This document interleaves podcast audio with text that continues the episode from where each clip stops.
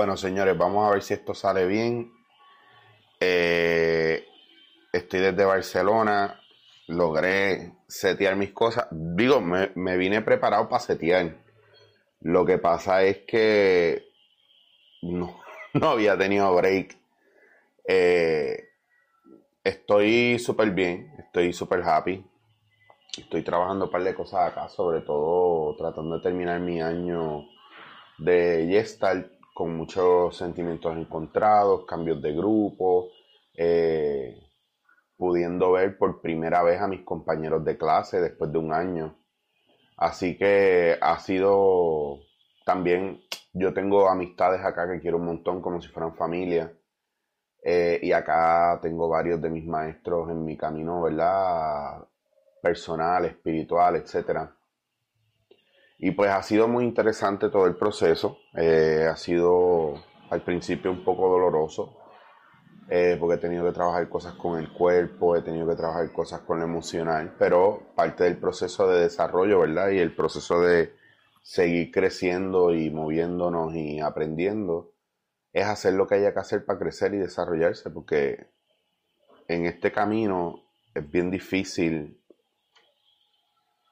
salir de la cotidianidad para sacar un tiempo para uno. Y al principio durante el viaje choqué con muchas cosas, me dio hasta un pequeño ataque de pánico en el avión, número uno, porque la gente es bien desconsiderada y, y yo soy grande, soy gordo, pagué por un asiento más grande y resulta que el asiento no me quiero imaginar cómo estaban los que no habían pagado por asiento con más espacio. Eh, porque para colmo la gente que tenía al frente desde que arrancó el vuelo de ocho horas se echaron para atrás completo y ni siquiera preguntaron, ni siquiera vieron si yo estaba bien o no. Eh, se levantaban para ir al baño y no ponían la silla en su sitio, yo tenía la pantalla aquí pegada, o sea, y, y, y aparte de la máscara, todo el viaje frustra un poco, se siente uno, ¿verdad? Raro. Pero les puedo decir que el viaje se me fue muy rápido y que pues llegué súper bien. He grabado varios videos, pero también no he grabado muchas cosas por querer estar en el momento, por no, por no estar cargando con la cámara, por no hacer sentir a la gente incómoda en la calle.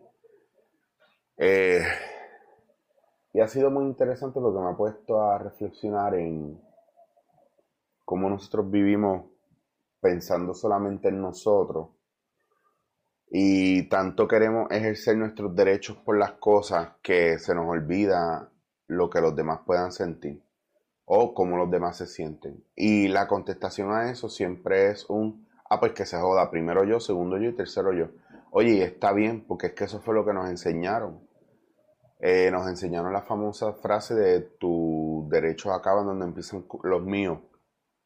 Mira, tus derechos no se acaban en ningún lado eh, al contrario, eh, es como nos comunicamos y llegamos a un happy medium, porque el problema que tenemos es que exigimos y hacemos demandas, pero no hablamos con la gente. Nos quejamos, peleamos, tiramos la mala, pero no hablamos con la gente. Entonces, pretendemos que los demás hagan unas cosas que nosotros mismos no somos capaces de hacer, o pretendemos que nos den lo que nosotros mismos no, no, no queremos dar o no, no, no nos atrevemos a dar. Entonces, es bien jodido porque yo quiero ser comedido, yo quiero ser objetivo, yo quiero ser justo, yo quiero yo quiero buscar una equidad, una igualdad, pero en mi entorno no estoy viendo que la gente está igual, al contrario, por, por tratar de traer equidad o igualdad o ser justo o ser objetivo, lo que me he encontrado es con mucho conflicto. Gente que quiere que a la mala yo acepte sus posturas. Gente que a la mala quiere que yo vea cosas que ellos ven, que yo las veo, pero no estoy dispuesto a aceptarlas. Ya está, porque tengo todo el derecho. O gente que me quiere respetar a la mala ciertos patrones y ciertas cosas o ciertos movimientos como que este es el que, esta es la verdad, y si tú no eres parte de esto, tú eres parte del problema. Y yo no juego eso. No, yo no juego eso. Yo no juego a seguir un movimiento o cualquier movimiento que yo no conozca el líder personalmente y que, y que yo de verdad no, no crea en ese líder. No me monte en movimientos así, ni en movimientos sociales, ni políticos, ni religiosos, porque a la larga las cabezas vienen con una agenda y con una intención que se tergiversan a mitad del camino o a final del camino. Por ejemplo, yo soy devoto de Yogananda y Kriya Yoga, pero se establece Self-Realization Fellowship para preservar, ¿verdad? La, lo que el maestro presentaba y hubo un momento donde yo sentí una conexión de Self-Realization Fellowship porque sentía que se habían desconectado de la verdadera misión o intención del maestro de Guruji, de Paramahansa Yogananda. Y and it's okay. It's okay. Está bien cuestionar a nuestros líderes, está bien cuestionar. El problema es cuando nuestros líderes no quieren que los cuestionen. Ahí es que está la bandera roja más importante. No son capaces de hablar y de convencer con la palabra, sino quieren que lo sigas a ciegas sin restricciones, sin cuestionamiento, sin duda. Sin embargo, es sus enseñanzas las que nos traen duda. Es la manera en la que establecen las cosas las que nos traen duda.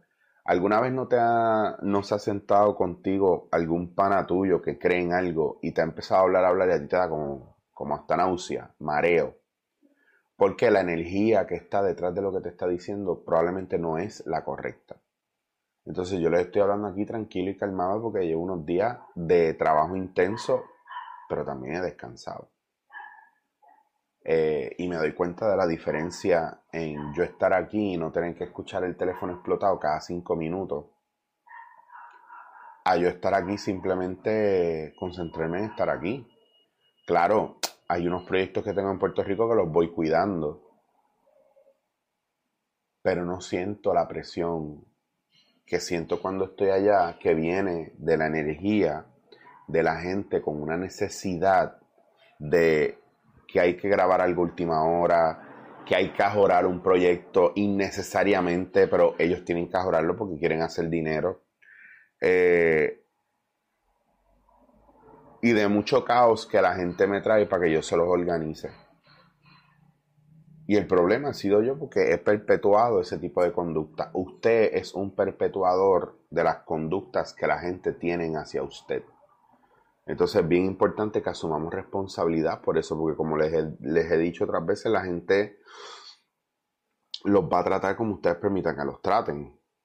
Entonces eso es algo que frustra también porque uno quisiera que la gente lo tratara con el mismo amor y cariño que uno da, pero no es así. Entonces vamos a empezar a mirar para adentro y a mirar en nuestro entorno cómo nosotros estamos ejecutando nuestro desarrollo personal, quiénes están a cargo de ese desarrollo personal y si estamos asumiendo responsabilidad por ese desarrollo personal. Yo creo que ahí tiene varias de las cosas más importantes dentro de este proceso. Pero más importante por encima de eso es que tú empieces a identificar dentro de tu vida qué es lo que tú quieres y lo que tú no quieres. Y yo sé que tú no propicias ese caos. Es o no es.